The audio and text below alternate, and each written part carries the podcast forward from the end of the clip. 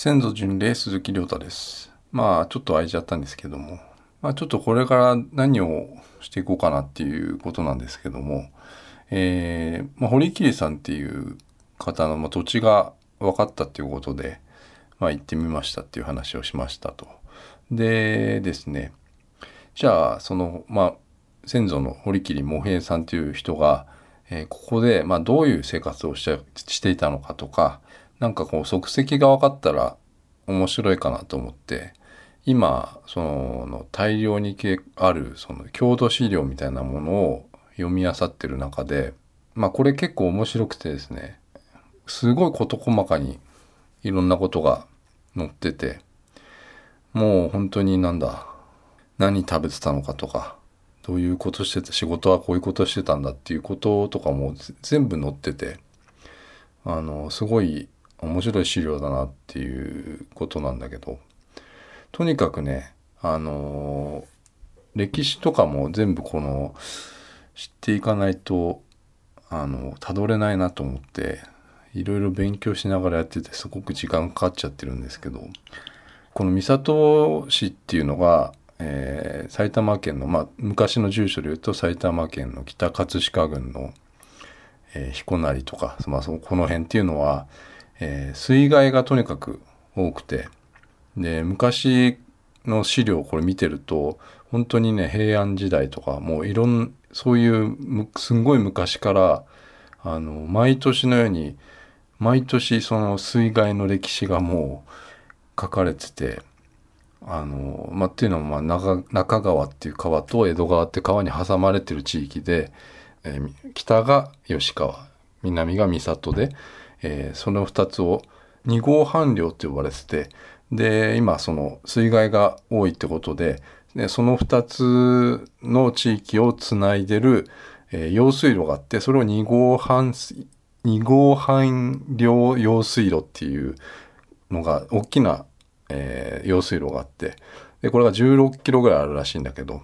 長いやつ。でこれっていうのも、えっとまあ、この前あのちょっとブログの方に、えっと、写真を、えー撮ってきた写真を載せたんで、まあ、そこにも2号半用用水路っていうのがちょっと言いにくいな。2号半量用水路っていうのが、えー写真とかも載せてあるんでちょっと見ても見てもらってですね。この2号半用用水2号半量用水路っていうのができたのが寛永時代江戸江戸の初期で、えっとそのまあ、戸籍の最後の茂平さんが生まれたとこ時よりも、まあ、約200年ぐらい前から水路自体はその用水路自体はあったらしいっていうことが、えー分かって今は、えー、と現在はその三郷に三郷放水路っていう昭和48年の1973年に、えー非常に大きな放水路ができて大体、まあ、だんだん水害っていうのはどんどんそれで改善されていったっていうね。まあ、とにかくでもこの土地が低いんだよねきっとね。だからこう川から水がこう溢れてきちゃうっていう。で台風とかそういう大雨とかでもすぐにダメになっちゃうっていうことがもうこの、えー資料に郷土資料とかにはもう事細かく書かれてるっていう何で何年にこういう被害があってとかそういうのも全部書かれてるんだけどあのまあ年貢を幕府にまあ江戸の時っていうのは年貢っていうのを納めるから、えー米を幕府に納めるんだけどこれだけまあ水害が多いんでねその、まあ、江戸時代なんていうのはここ、まあ、天領っつって幕府に年貢を納める米を納めるためにあのまあ田んぼとかいろいろあったわけなんだけどこれだけ多いと水害がなかなかこの安定した農作物をどうやってこう供給してるのかなっていうことなんだことをね思ったんだけどあの昔の人っていうのは多分それで考えたんだよね。あの早場米っていうのをあの作ったんだってここら辺の人たちは。で早場米っていうのは、えっと他の地域よりも早く江戸に収められる米、うん、でまあ早生米とか中手米奥手米っていうあってだから早い中盤中ぐらい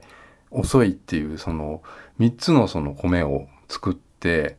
えー、早場米っていうのは田植えをしてから95日、えー、中手米っていうのは120日奥手米っていうのは140日で、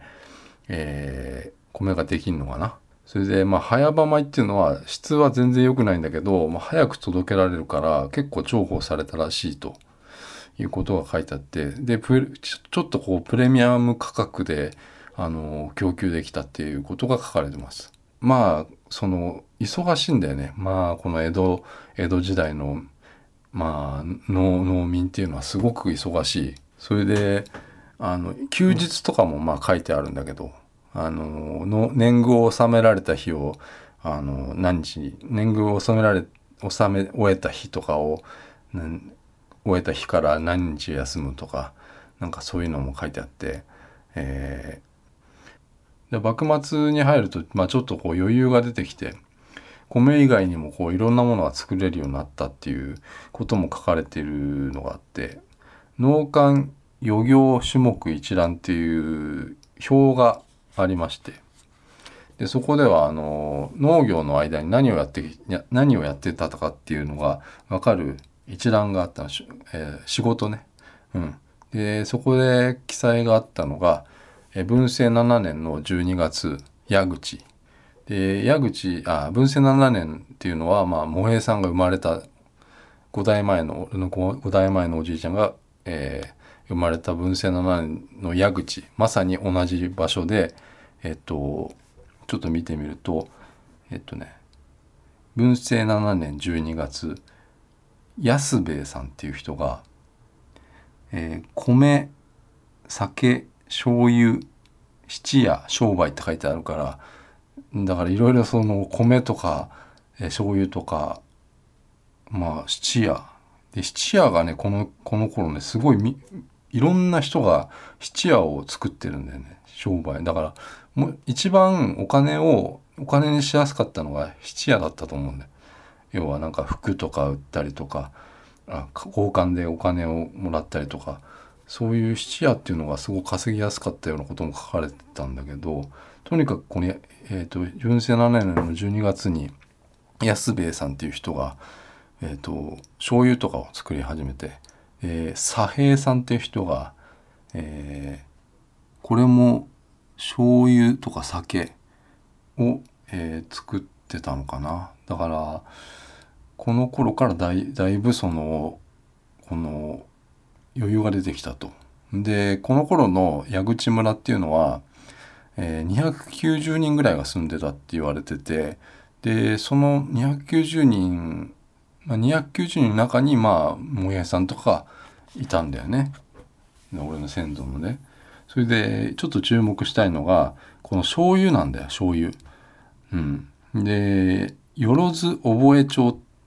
ていうのがあって要は仕分け帳みたいな今でいうえっとこの醤油作ってる、えー、人のこの仕分け帳みたいなのがあって、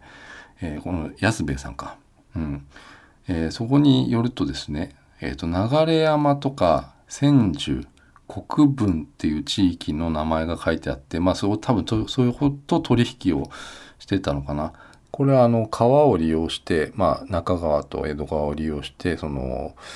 北関東とか、まあ、江戸に出荷してた。でこれが結構あの規模はあのあんまり小さい感じではなくその村だけのものではなくてまあその江戸とか、まあ、北関東に、えーえー、出荷していると、まあ、地の利を生かした川を利用したあの 醤油の会社会社というか、まあ、醤油の商売だったらしいんだけどえー、っとちょっと気になるとこあってで資料に書いてあるんだけど、えー、堀切家の分家筋にあたる相模屋が流山において同じく醤油の醸造を行っていることから見ても矢口村の堀切家の醤油は周辺地域だけではなく江戸川や利根川などの水運を利用して北関東や江戸江戸にも出荷されていたって書いてあるのよ。だからもしかしたらもうこれが直接自分たちの我々のその堀切と関係があるかないかがちょっとわからないんだけどまあ矢口村っていうのは290人いて290人の中の堀切さんっていう、まあ、このもしかしたらこの安兵衛さんっていう左平さんっていうのも堀切家の人なのかな。ちょっとね名字がないのでわからないんだけどまあ茂平さんっていうのもちょっとほら似てるもんね平っていうのはねちょっとだから堀切家と直接この我々の堀切家と関係あるのかがわからないんだけどもとりあえず堀切家はえー、矢口村の堀切さんっていう人たちは、えー、醤油を作ってたっていうのが、えー、分かったんだよね。で今の例えばじゃあキッコーマンっていう会社も醤油作っててでキッコーマンの CEO の人を見ると堀切さんなんだよね。でまあ全然これはねわかんない関係はないんだろうと思うんだけどまあ偶然っていうかうん、でもまあ流山とかその野田っていうのは割と隣り合ったりしてるからなんか関係がねえあるのかないのかちょっとわからないけどまあそういうところもこれから、えー、ちょっと探探ってみて調べてみたりとかしようかなと思ってるんだけどね。うん。ということで今回は、えー、水害とか、えー、いろいろこういう商売のこととかを話しました。また